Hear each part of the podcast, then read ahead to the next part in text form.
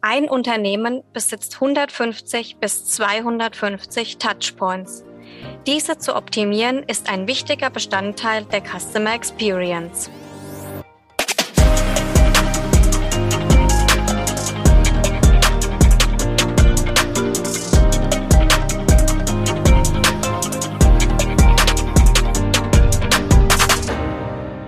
Hallo und herzlich willkommen zu einer neuen Folge von CX Insight. Heute möchte ich gemeinsam mit meinem Gast, Herrn Professor Dr. Carsten Kilian, über das Thema Touchpoint Management sprechen. Herr Kilian lehrt als Marketingprofessor an der Hochschule Würzburg-Schweinfurt und initiierte dort den Masterstudiengang Marken- und Medienmanagement. Er ist Autor von mehr als 150 Fachartikeln und Buchbeiträgen zum Thema Marke. Mit Markenlexikon.com hat Dr. Kilian das größte Markenportal im deutschsprachigen Raum aufgebaut. Außerdem ist er Keynote-Speaker und Markenberater für mittelständische Unternehmen. Und heute hier bei uns im Podcast. Hallo Carsten, schön dich begrüßen zu dürfen. Schön hier sein zu dürfen. Super. Ja, ähm, du bist Markenexperte und ähm, weißt natürlich, dass ähm, überzeugende Marken ein Bestandteil der Customer Experience sind.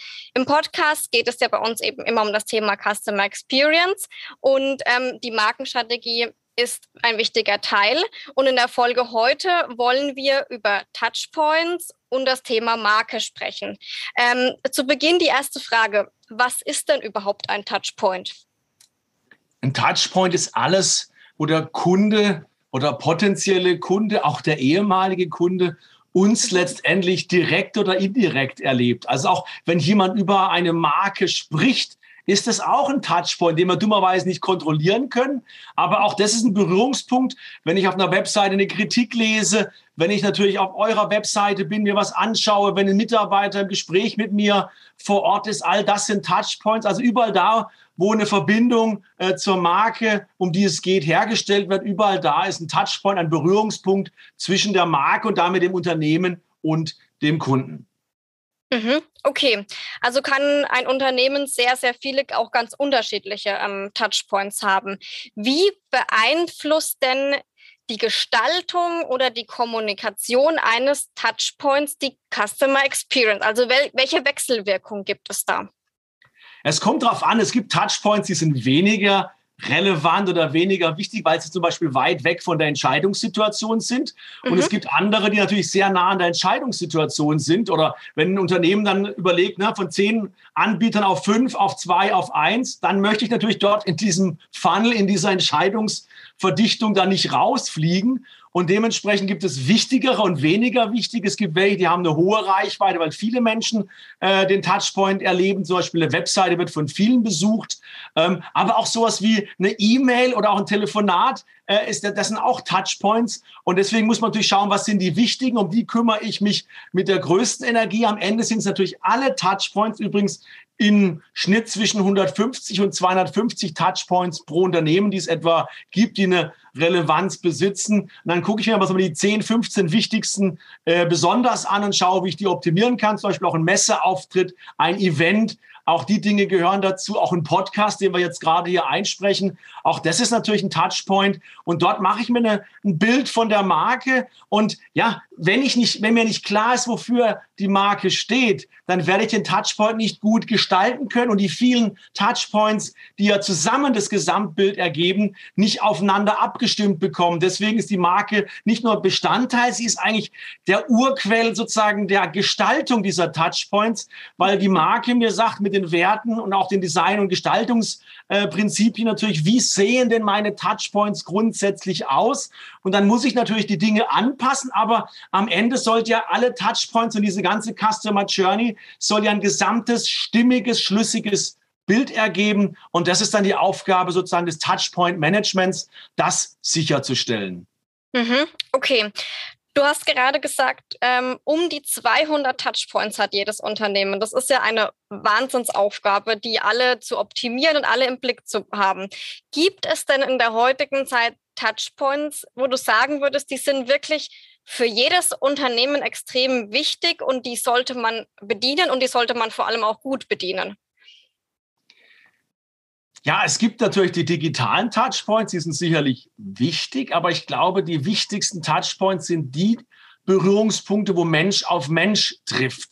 Das mhm. kann ein Shop sein in der Konsumgüterwelt, das kann ein Messestand sein, das kann aber auch das Firmengebäude sein, das ich vielleicht als Kunde besuche, weil dort ist es einfach intensiver, weil ich ja multisensual auch die Marke erlebe, nämlich ich sehe, höre, fühle, rieche, schmecke äh, wenn ich eingeladen werde zum Essen, zum Beispiel, wie ist die Cafeteria des Unternehmens. Aber wie empfängt man mich auch im Eingangsbereich? Was passiert auf dem Messestand? Äh, wie ist der Shop, äh, das Geschäft aufgebaut? Das sind sicherlich sehr markante Touchpoints. Und dann gibt's natürlich die Web-Touchpoints, die alle heute wichtig sind. Äh, aber dort ja, ist die Differenzierung gar nicht so stark, weil ich ja meistens nur den Sehsinn ansprechen kann. Meist ist ja der Ton sogar weg oder mit Untertitel dann, wenn ich mir ein Video jetzt anschaue, zum Beispiel auf YouTube oder auf einer Website, wenn es eingebunden ist, äh, dann ist es sicherlich auch wichtig. Ähm, Unternehmen, jedes Unternehmen muss sich fragen, was sind meine zentralen Touchpoints dort, wo die Entscheidung getroffen wird über Kauf, Verlängerung eines Vertrages, will ich eine Dienstleistung in Anspruch nehmen, all die Dinge. Also je näher äh, der Touchpoint an der Entscheidungssituation ist, umso wichtiger ist er üblicherweise. Aber ich kann auch einen Touchpoint, der noch weit weg davon ist, wenn ich den auch schlecht mache, dann kommt der gar nicht sozusagen in die Entscheidungssituation, ja. weil er uns vorher als Unternehmen oder als Anbieter schon rausgekegelt hat und sagt, nee, die will ich nicht, die, das passt irgendwie nicht, der Eindruck ist nicht positiv. Äh, von dem her, man sollte alle Touchpoints im Blick haben und häufig sind es ja nur Kleinigkeiten, die ich ändere. Und dann kann man schön sagen, ich nehme mir dieses Jahr die wichtigsten acht bis zehn vor, knöpfe mir nächstes Jahr die nächsten fünf oder zehn vor und so kann ich dann mit der Zeit über die Jahre einfach auch meine Touchpoints ja Schritt für Schritt weiter optimieren. Alles auf einmal geht nicht, das ist budgetär und personell gar nicht stemmbar, aber priorisieren und dann abarbeiten sozusagen über die Zeit. Und dann ist es wichtig, eine Marke definiert zu haben, weil ich muss ja dann gucken, ja, wann ist denn ein Touchpoint ein guter? Und ein Touchpoint mhm. ist dann ein guter Touchpoint, wenn er das, was die Marke ausmacht, was ich für mich definiert habe als Unternehmen oder Produktbereich, wenn das auch an dem Touchpoint, zumindest ein Teilaspekt davon, wirklich erlebbar gemacht wird. Und wenn es dann über mehrere Touchpoints immer wieder kommt, dann sagen die, ach ja, die sind sehr verlässlich, die sind total seriös, die sind vielleicht auch humorvoll, die hören auf mich, all die Dinge, das kann ich dann über die verschiedenen Touchpoints sozusagen immer wieder zeigen. Und dann verfestigt sich das Bild, es wird profilstark und üblicherweise führen profilierte Marken zu einer Präferenz, sprich der Kunde möchte dann mit mir zusammenarbeiten oder mein Produkt oder meine Dienstleistung haben. Mhm. Okay, ich ähm, möchte noch mal kurz auf das Thema ähm, Mitarbeiter eingehen, weil ich das eigentlich eine, einen sehr interessanten Touchpoint finde, den man vielleicht vor allem so aus Marketing-Sicht, die sich ja oft mit den Touchpoints des Unternehmens beschäftigen, vielleicht gar nicht so irgendwie auf dem Schirm hat. Man denkt immer sehr viel an digital und ich muss bei Google Code und die Website. Aber die Mitarbeiter, könnte ich mir vorstellen, werden da manchmal etwas vergessen. Oder wie ist da deine Erfahrung, wenn, wenn du so mit Unternehmen sprichst? Haben die das auf dem Schirm, dass der Mitarbeiter eigentlich der wichtigste Touchpoint ist?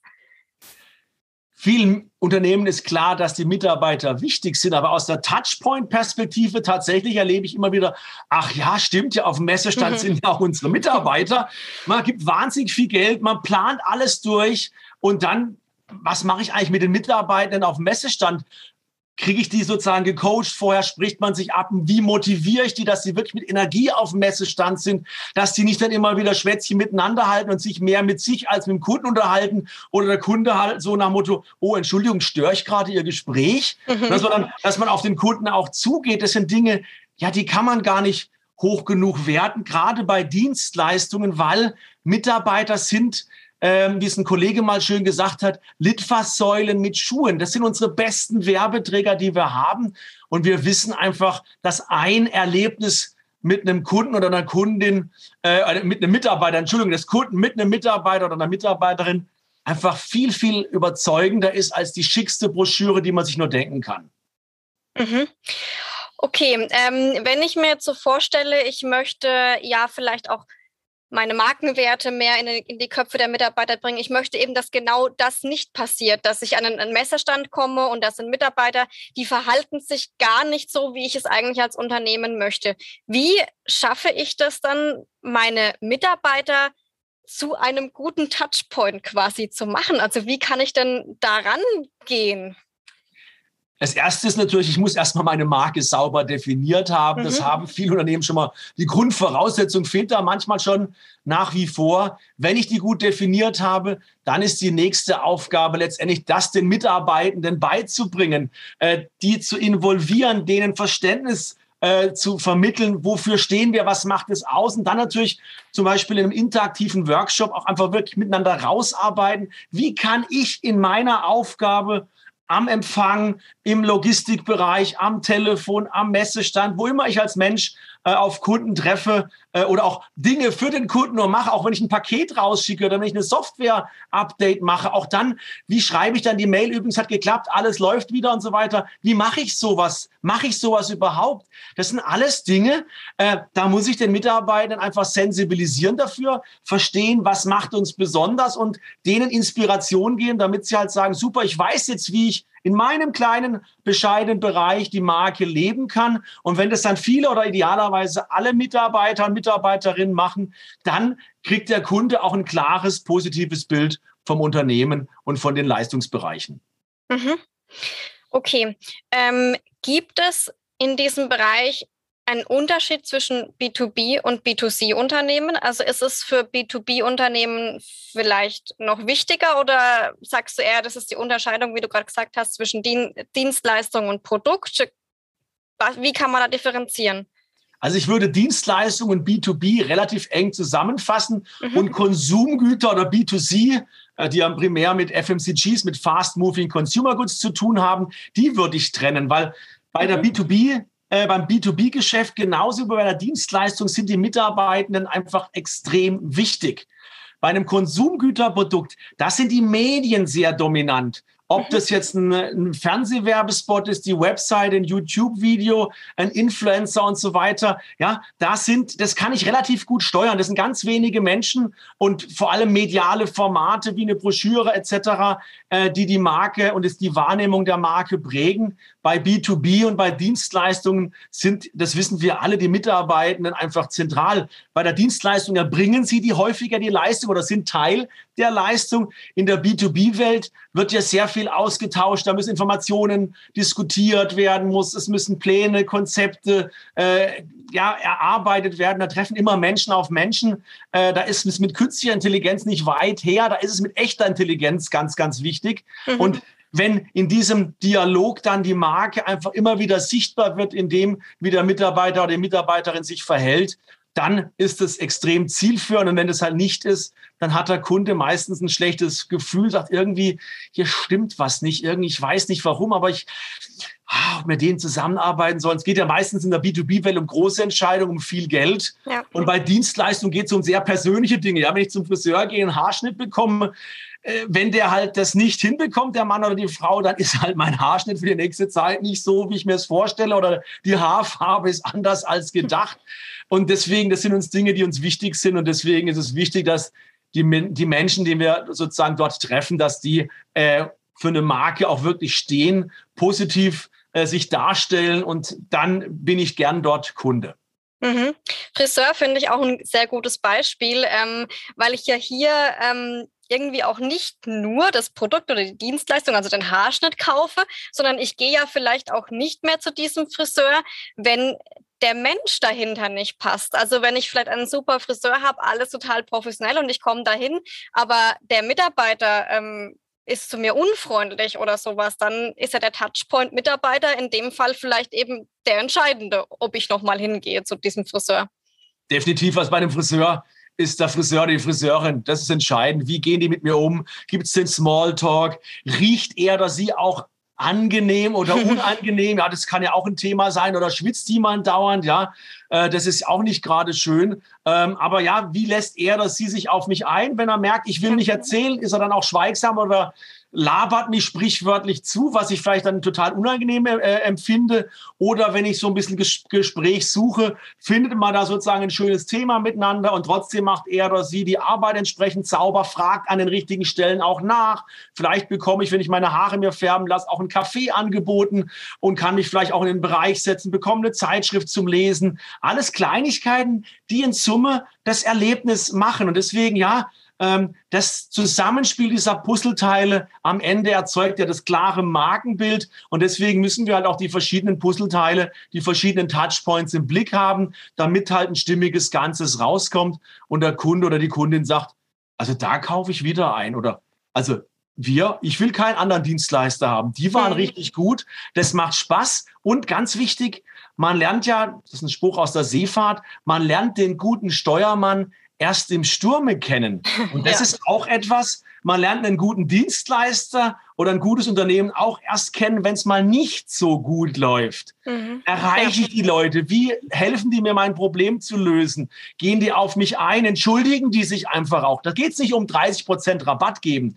Meistens geht es darum, ehrlich, eine ehrliche Entschuldigung mhm. äh, zu geben und dann einfach zu schauen, wie kriegen wir das Problem jetzt in der kürzesten Zeit optimal gelöst. Und wenn ich mal so einen kritischen Moment erlebt habe, so eine schwierige Phase, wenn die gut gelöst wird, das ist die beste Kundenbindung, die Sie sich nur vorstellen können, weil ich weiß, auf die kann ich mich verlassen. Mhm.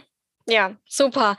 Ja, ähm, viele Beispiele, die, die wir aus dem täglichen Alltag kennen oder eben auch aus dem Unternehmensbereich. Denn letztendlich ist es ja wirklich so, Menschen kaufen bei Menschen. Ob das jetzt B2B, B2C ist, letztendlich kaufen wir bei Menschen.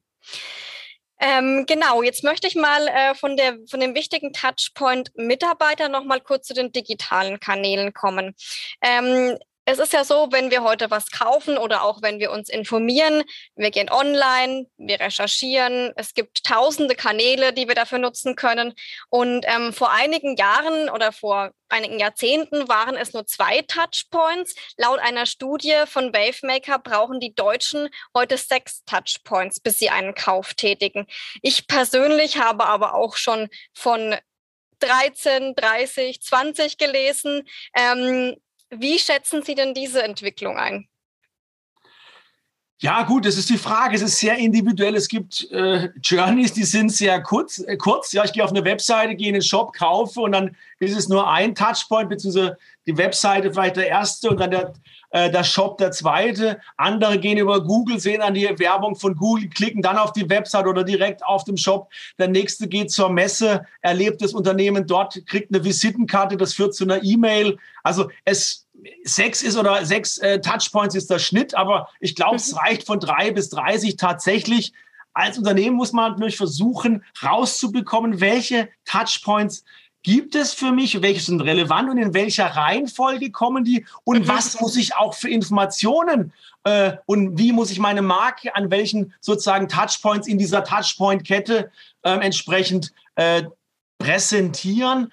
Und von dem her, es gibt da keine Schablone, aber es ist klar, die digitalen Touchpoints sind heute meistens die ersten Touchpoints. Mhm. Jeder, der auf eine Messe geht, geht vorher äh, online, um das Ticket zu buchen, informiert sich vielleicht, vielleicht gibt es eine App dazu, dann macht er sich einen Tagesplan für einen Messebesuch.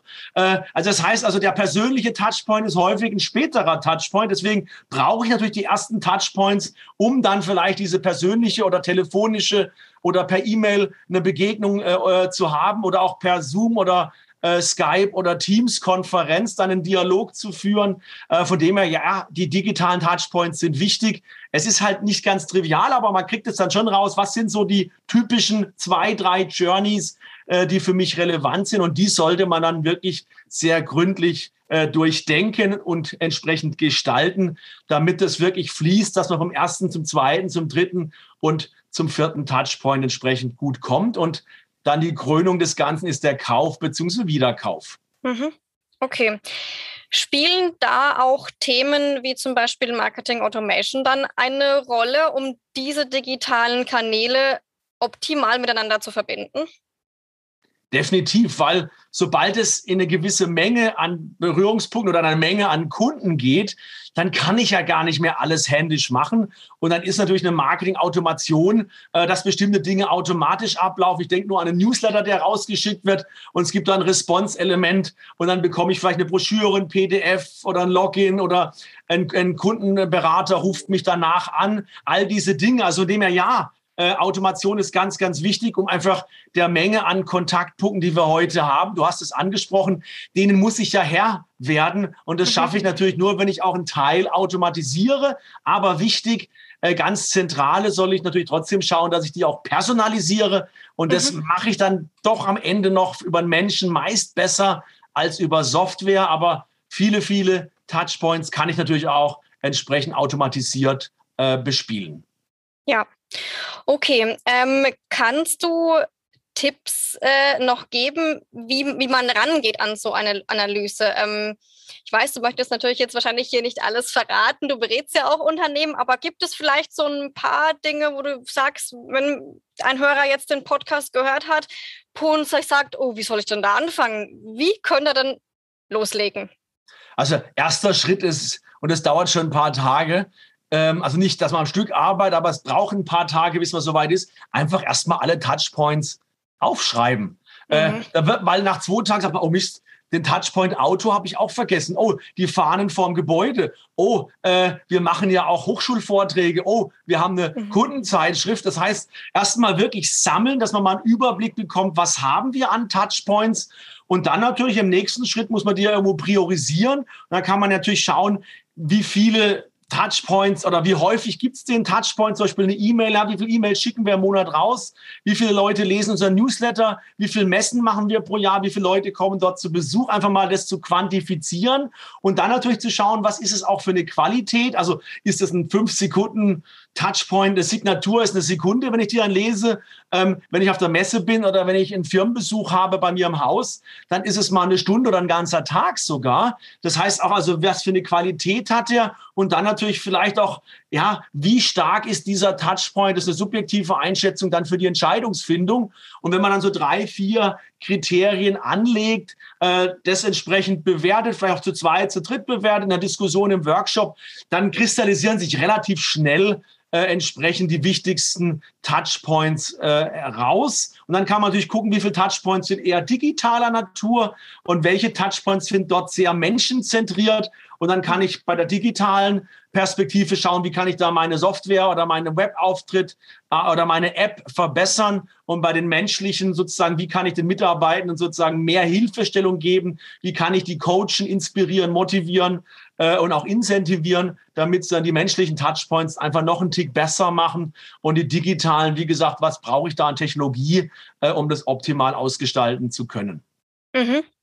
Spielt da auch ähm, das Kundenfeedback eine Rolle? Also macht man sowas wirklich, sage ich mal, im Unternehmen im stillen Kämmerchen oder sollte man sich auch wirklich Kundenmeinungen mit einholen? Weil man hat ja selber doch immer ein bisschen einen anderen Blick auf seine eigenen Sachen als jemand, der sich das von extern anschaut wenn man es kann, definitiv. Es ist halt aufwendig. Ja. Ähm, viele Firmen haben dann die, die Zeit und das Geld und die Ressourcen nicht, um das zu tun. Aber klar, das Beste ist natürlich äh, 20, 30 Kunden, die vor kurzem gekauft haben, zum Beispiel oder Dienstleistung in Anspruch genommen haben, die zu befragen, ja, wie haben Sie uns denn entdeckt? Wie, woher kennen Sie uns? Was haben Sie dann gemacht? Dann kann man ja wunderbar diese Customer Journeys äh, durchgehen oder man kann auch bestimmte Touchpoints mit den Leuten zusammen sich anschauen. Geht mal auf die Website und sagt, was hat Sie denn gestört? Also ne, User Experience dann wirklich am sozusagen Objekt äh, zu hinterfragen. Das ist natürlich eine tolle Marktforschungsmethode, aber es ist nicht ganz trivial, aber ne, definitiv. Also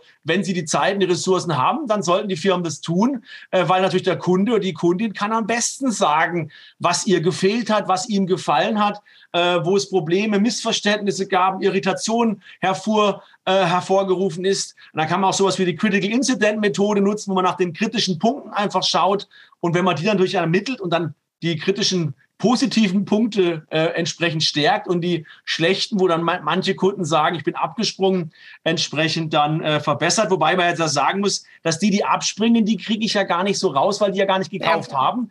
Das heißt, da muss ich dann auch gucken, wenn jemand so mal in der Customer Journey sich vielleicht für ein Newsletter angemeldet hat, aber dann irgendwie nie in Kauf kommt, solche Leute vielleicht einfach auch mal freundlich anzurufen, wenn man es darf. Aber in dem Fall hat ja der Kunde schon Interesse oder der potenzielle Kunde Interesse geäußert von dem er ihn oder sie einfach anruft und mal ins Gespräch verwickelt, mal reinhört, woran es liegt.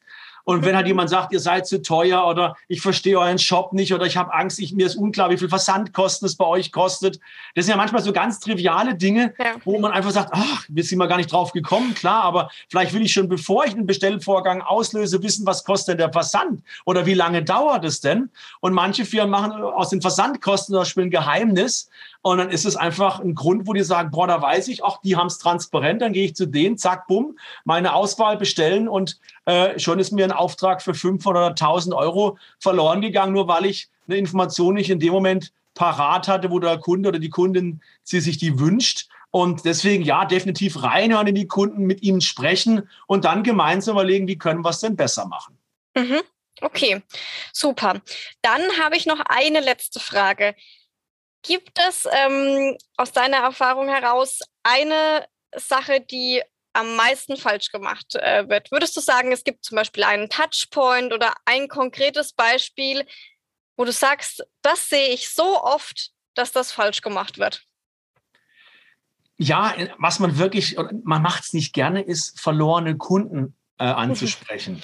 Also ja. wenn ein Kunde nicht mehr kauft, äh, weil das traut sich fast niemand da nochmal nachzufassen, was haben wir denn falsch gemacht? Und wie können wir sie denn zurückholen? Also dieses Churn, diese Customer Change and Turn, also die wieder zurückzubekommen.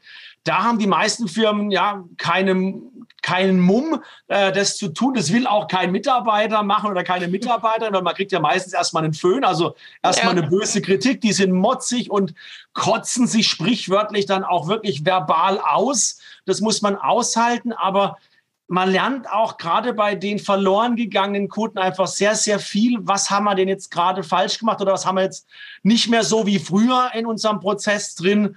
Äh, und deswegen, ja, das ist ein Thema, da sollte man sich rantrauen, so schmerzlich es ist.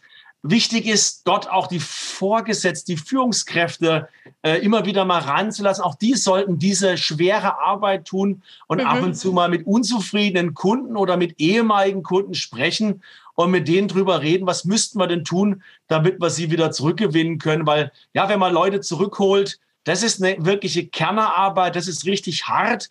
Wer das hinbekommt, das ist die Königsklasse eigentlich des Kundenbeziehungsmanagements. Ja. Und das Touchpoint-Management ist ja Teil des Kundenbeziehungsmanagements. Das würde ich sagen, das ist wirklich eine Herausforderung, die viele Unternehmen, ja, da drücken sich viele davor, das professionell und konsequent umzusetzen. Okay, alles klar.